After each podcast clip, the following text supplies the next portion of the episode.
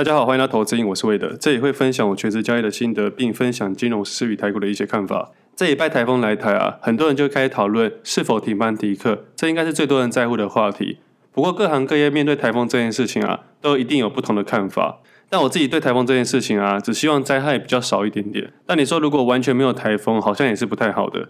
那我看到很多人讨论停班停课啊，那如果是资方的话，你就不希望停班停课。但如果你是劳方的话，其实你就会很希望是停班停课。其实跟股票市场很像啊，很多事情都是一体两面的。就好比去年来讲啊，我最先投入了两只个股啊，其实就是 Netflix 跟 Meta。如果你愿意去听之前的节目的话，应该知道我在讨论这些公司。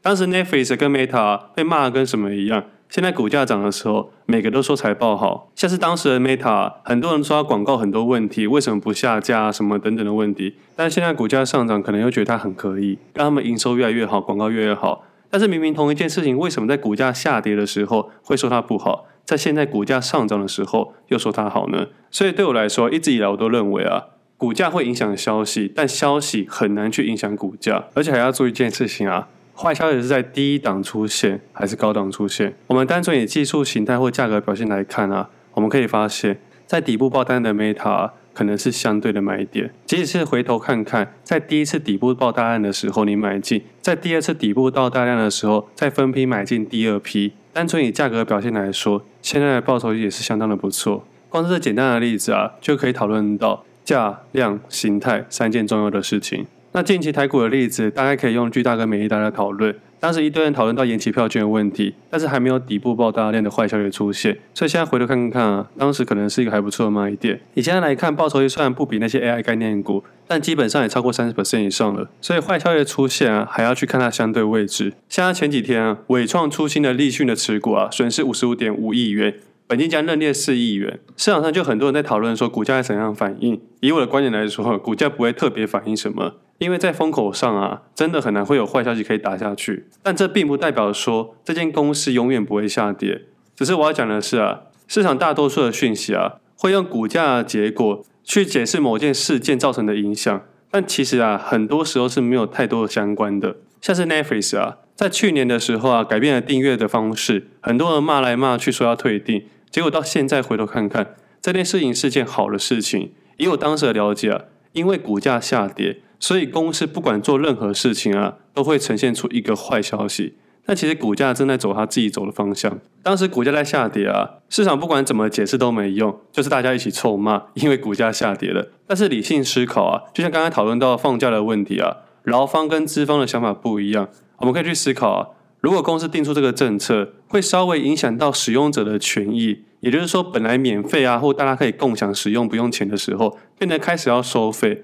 我们在使用上面一定会觉得那么一点点不舒服，但是对公司来说啊，这是增加营收跟提高毛利率的一种方式。但也不是说要让使用者感觉到很不舒服，因为这样也会让使用者离开。但是理性来讲啊，使用者付费是我们现在的应该要去了解的一件事情。更何况啊，这些收入啊，也是为了产出更好的内容。我个人也会觉得啊，公司也不是傻瓜，里面有一大堆很聪明的人在里面做决策，他们也一定做过市场调查。他们也一定有评估过，只是因为股价下跌了，大家比较难去理性的去接受这件事情。说真的啊，当时说要退订的那些人啊，是不是就是一些免费仔？我那时不止买了股票啊，我也帮我妈办个账号。她从那个时候到现在哦，已经将近一年的时间，她每天都守在电视前面看 Netflix。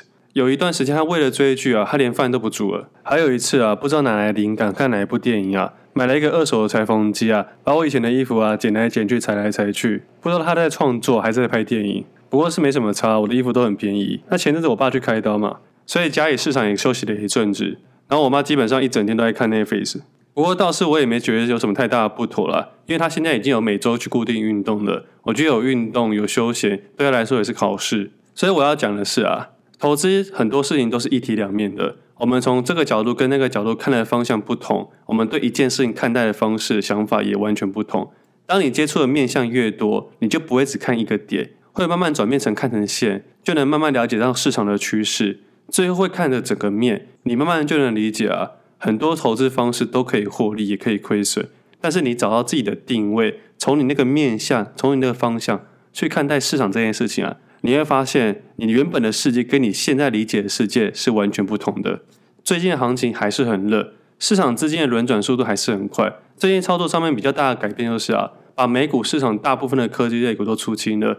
其实已经慢慢出现一阵子啊，但是上礼拜啊，美股主要个股的部位啊都降得非常低，基本上应该是我投入美股以来啊部位降最低的时候。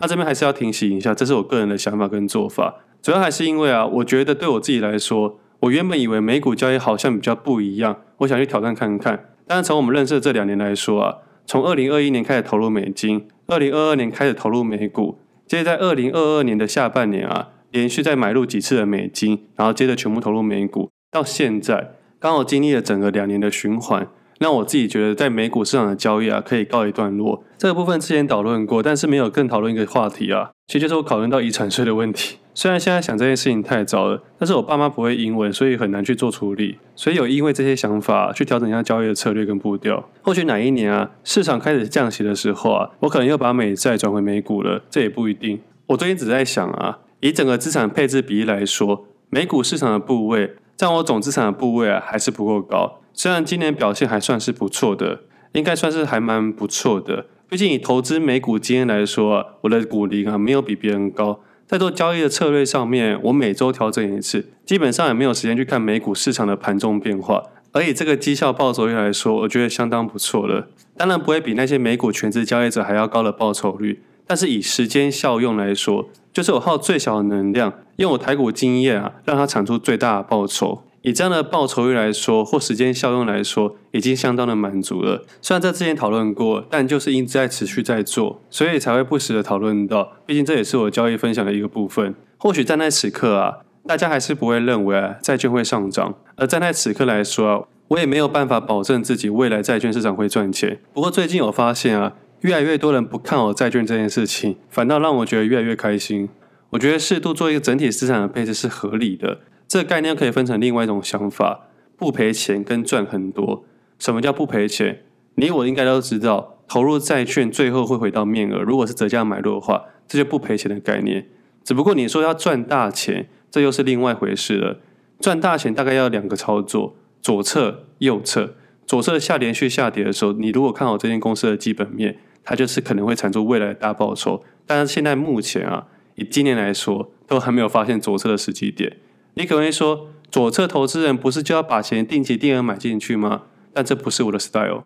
我今天把自己的交易逻辑简化成两种策略：左侧连续下跌要看市场时机，市场有时机点的时候就要勇敢投入，甚至啊加上一点点的杠杆都是合理的。而这个时机点啊，跟多数人理解的时机点一定完全不同。多数人认为的时机点，一定是财报出现非常好的状况才愿意投入。但对于我来说啊，财报越是看不懂啊，越有可能的潜在价值。如果我们去想一下，如果我们做的事情是别人也可以做到或顾客查得到的，基本上就没有什么太大的价值。而左侧啊，那个时候啊，就是用时间换取空间。在当时啊，去年底在讲这件事情的时候，大家可能比较难去理解。但我们现在回头看看，我们花不到一年的时间就换取了。这段时间的空间，那右侧市场在这一整年下来啊，基本上都是右侧的局。在右侧的局，你会觉得说赚钱赚到轻飘飘，你买 A、买 B、买 C、买 D 都有可能上涨。那现在在差别就是啊，买 A 的报酬率是三倍，你买 B 只有十 percent，你会觉得很懊恼。你现在只有错失行情的感觉，比较少有赔多赔少的感觉。简单来说啊，去年在学怎么卖，今年在学怎么卖，去年在控制赔。今年啊，要练习如何放大获利，但两者都没有那么容易。以我自己今年的整体绩效来说，还是有一些不如意的地方。比方说，刚才讨论到债券，债券的投入点啊，我在今年五月开始就慢慢投入了。投资人可能会去想啊，我是不是太早买进去了？但这个早啊，跟这个晚啊，真的很难去评估。这其实投资上最难的地方，切入点跟时间周期。但是你分批下去啊，你会让你的时间周期这个问题啊降到最小。其实七月份的两个法说会啊，大力光跟台积电啊，他们都有提出这件事情。我先讲大立光好了，大立光很简单，就跟以往一样，大概只会说三个月的东西啊。七月营收会比六月好，那八月可能还会继续上升。不过手机的需求还是卖得不好，但是高阶镜头啊，有慢慢开始出货了。不过整体来说啊，潜望镜头这个部分啊，因为良率不佳的关系，出货的进度稍微延后。那台积电的部分呢，是二度下修半导体产值的预测啊。也下调了公司美元营收的展望，从原本预估的七到九 percent 啊，改为十五 percent 到十七 percent 左右。而这些东西，市场大大多数人都应该预估到了，也是我们可预期的。但唯一我觉得比较特别就是啊，原本认为啊，第三季的库存可能会有大幅度的下降，但目前观察下来啊，可能要来到第四季。法说会这样讲的，是因为总体经济的情势持续走软，而大陆的需求复苏较预期还要慢，而中国大陆需求复苏较缓慢这件事情啊，也是我预期之外的。我原本也是预期啊，他们应该会跟上市场的步调，但是我相信应该是政策上的问题，让整体复苏的需求啊较缓慢。不过这礼拜啊，中共的中央政局会议啊，释出了六大方向，其结论主要就是希望刺激市场啊。而这个讯息出来之后啊，上证综合指数啊，当天上涨的价格大概二点多 percent。可能很多人会想说啊，会不会是这个政策影响到这个价格？但是当天的台股市场表现大概上涨一 percent 左右，而当天的费半呢，也上涨了一点七 percent 左右。但是我们理性的角度来看啊，中国市场跟香港市场啊，应该是这一年来这一波行情里面啊，国际股市里面啊。表现最差的市场，所以真的是因为这个政策让市场大涨吗？还是它只是跟上全球的脚步开始复苏？但这个部分我没有花太多的时间去钻研它，因为对我来说，去投入大陆股市啊是相对比较难一点点的。以台湾最方便的方式啊，还是用 ETF。几年前本来要去开户的，但是没有办法通过。所以后来我就放弃这个市场啊，毕竟我钱也不够多到可以配置到大陆市场去。像现在啊，很多人会想说要把钱放到哪里，放到哪里，好像每一个市场的行情都很不错。但是以我的观点来说啊，你如果真的做得好，台股市场就够了。大不了你想要多做一点点配置，配置在债券或美股，我觉得相对合理。如果你要配置到一些很奇怪的国家，或难度比较高，或政治敏锐度不够高的地方啊，比如说越南、泰国、印度或是大陆市场的话。不是说不可以，只是我觉得难度比较高，因为国与国之间的政策啊，有时候不是单单只为了金融市场，它有些是一些贸易上的较劲，而在金流的部分也没有像我们想的那么的容易。但在国际金融变化上面，有可能会跟着牵动，所以我们可以去理解它、了解它，但不一定要为了它做太大的改变。甚至啊，有些新闻根本完全没有任何价值，很多新闻可能用“假如你”跟“传出”这几个字眼啊。去制造话题跟流量。上礼拜市场传说啊，日本可能正在寻求放弃直利率曲线的控制政策，让长期的利率程度啊高于零点五 percent 的上限。而这个仅仅一个报道指出啊，很多人都在传来传去。我看了一下说，都说可能，又不代表真的发生了。甚至有些新闻媒体还去解释说，让整体的债券市场大跌。而以我的角度来说啊，债券市场最好是遇到一些百年难得一见的事件。最好是碰到某些国家开始做出违约的动作，如果出现这种危机啊，真的就是百年难得一见了。而我们这种投资客啊，这个时候不进场，要什么时候进场？所以其实我们这种交易者啊，是希望有一些特殊事件发生。当它越特殊啊，这件事情啊越有利可图。老话一句啊，没有震荡，无法挪出获利。简单来说。我不认为这件事情一定会发生，我一定没发生。但目前对我来说呢，就是杂讯。即使它真的确立了，身为一个交易者啊，还要看它对于市场的反应，接下来才会去做决定。因为比起这个资讯啊，我个人比较会去在乎的就是，联总会在这个礼拜升息的一码，目标利率一样在五点二五 percent 到五点五 percent。不过现在啊，应该没什么人在在乎了。其实很多人还是解释啊，升息会造成股市的影响。我觉得在刚开始大家很不确定的时候会，但对比现在来说啊，我觉得完全没有什么太大的感觉。而现阶段可能对债券市场还是有相对影响，还有国际套利以及汇率市场。但整体来说啊，对股票市场已经完全钝化了。我们用理论的角度来说啊，照理说利率升值除了影响到债券市场以外，以理论派的角度来说，应该要让股票市场跟得下才对，因为基础利率的调高啊，等于是无风险商品的利率调高。那么相对来说，一定会影响到资本市场，不管是股市、债市，甚至是房市，应该都要被影响才对。那为什么这次的升息政策啊，反而让整个股票市场还是快速的飙涨？这也是我一直在讨论到的。市场的，投资人，大多数投资人啊，会对于不确定性的事件啊，过度的期望跟过度的恐慌。过度的恐慌就是当我们遇到三高跟三低的情况下。我们没办法知道这件事情对我们影响的层面有多大，所以可能会过度恐慌。三高跟三低啊，今年年初讲过了。而对于什么事情会过度期待呢？以过去的例子，就海运股嘛，大家会期待它非常的好。我们也知道那一年非常的好，不管是营收、财报还是它的股价。但是我们不可能期待它每一年都更好。很简单的理论来说，这种东西是事件型的交易。它无法持续性，它也无法可复制性。而对比现在呢，我认为 AI 一定有很多人过度期望在里面。我认为 AI 会带来世界的影响，一定有的。甚至它跟海运股有不太一样的地方是，它可能会有持续性这件事情。不过在短期间过度期待的情况下，有可能让股票的价格啊超出多数人心中的平均价格。而平均价格的意思啊，并不是它马上崩跌，而是它会回到多数人的平均值。而在短期间过度期望的价格啊，只需要一根针，股价就可以校正。我这边还是要再次强调啊，并不是要各位听众朋友丢掉股票，毕竟投资市场这件事情啊，没办法用理论去判断。当然也没有一定的正确答案，我们可以依照自己的整体资产配置的比例，跟心中是否有踏实感。像我配置组合里面就把伟创给拿掉，因为对我一月一号开始注意它到现在来说是还不错的报酬率，但绝对金额啊没有星云跟台光电还要多。最主要是因为我对这件事情不够熟悉。当时我老实说，在一月一号写那篇现金为王的文章里面啊，除了纬创、英业达、仁宝以外啊，还有写到一些其他的个股。但其他个股的表现并没有前三者还要来得多，甚至啊，以我当时的角度看，这三只股票并不是看到什么 AI 题材。AI 题材这件事情，我们去想一下，在 AI 上架的那一天啊，一定是半年前或甚至好久以前就定好日子点。我相信开发者本身啊，也都不知道对股票市场影响的层面这么的大。而以现在来讲啊，市场上涨的个股并不是只有 AI 概念股，其实很多市场上的个股都涨幅还算是蛮不错的。只不过 AI 概念股让所有的个股啊都逊色了很多。现在如果你说你有三十 percent 的年报酬啊，你可能会被一些人笑，因为他们随便就是一倍、两倍、三倍。但是说真的啊，错失的获利谁没有？赔钱的交易谁躲得过？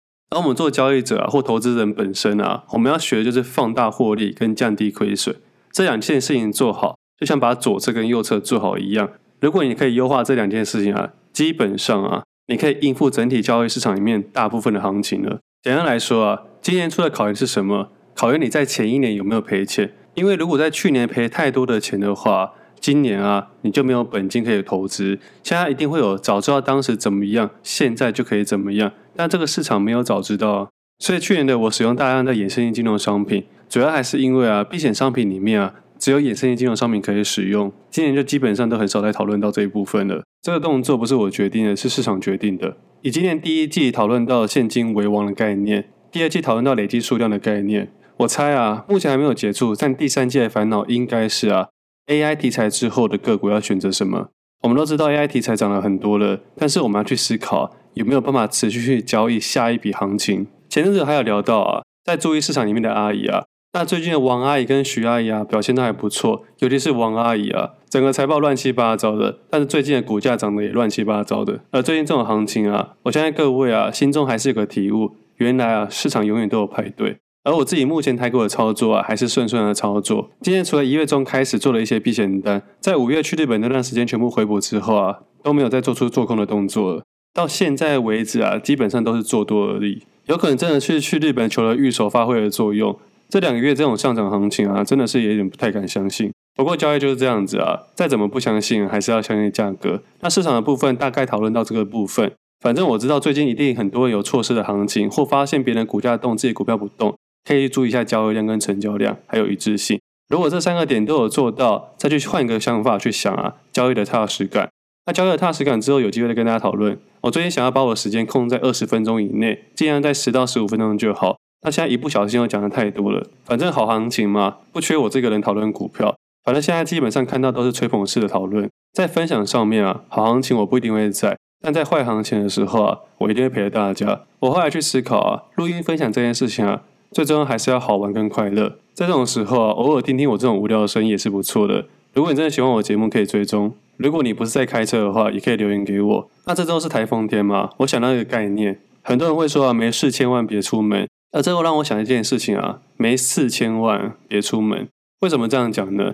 我在想我小资族的时候啊，在还没学到资金控管这件事情啊，基本上都是把把 all in，因为我知道自己的机会成本很小。我的意思是啊，假设你只有五十万，你 all in 下去，即使赔光光了，你还是可以靠打工赚回来。了不起，大概一年的时间、两年的时间就可以存到五十万了。但是如果这波行情啊，让你赚到四千万的话，你对交易的策略啊，一定会有很大的改变。你知道这次 all in 杠杆下去四千万啊，你真的不小心的赔光光之后，你就很难靠打工这件事情把钱赚回来。我们假设一年可以存一百万，基本上年薪至少两百万起跳，你还要存四十年才可能存到这四千万。所以有时候你看到很多交易者啊，为什么资金量越大，感觉胆子越小？其实是合理的，因为肩膀上开始有一些重量，开始有些东西要去承担，你要负责一些事情。你可以说你二十岁到三十岁，你可以养自己就好，但三十岁过后啊，你肩膀上啊，除了有些人有小孩子以外，你还有父母要去照顾的。也因为这些原因，可能让你的交易策略慢慢变得不太一样，这些都是合理的。我们为什么要投资？就是想要改善更好的生活。也因为这样子啊，我们投资的策略其实是要因为我们的生活而去改变，这才是一个真正全职交易的概念。如果市场的风真的很大，可以先待在家里看一下，没事千万别出门，有事千万啊也不一定要出门。那我们今天节目先到这里，我们下次见，拜拜。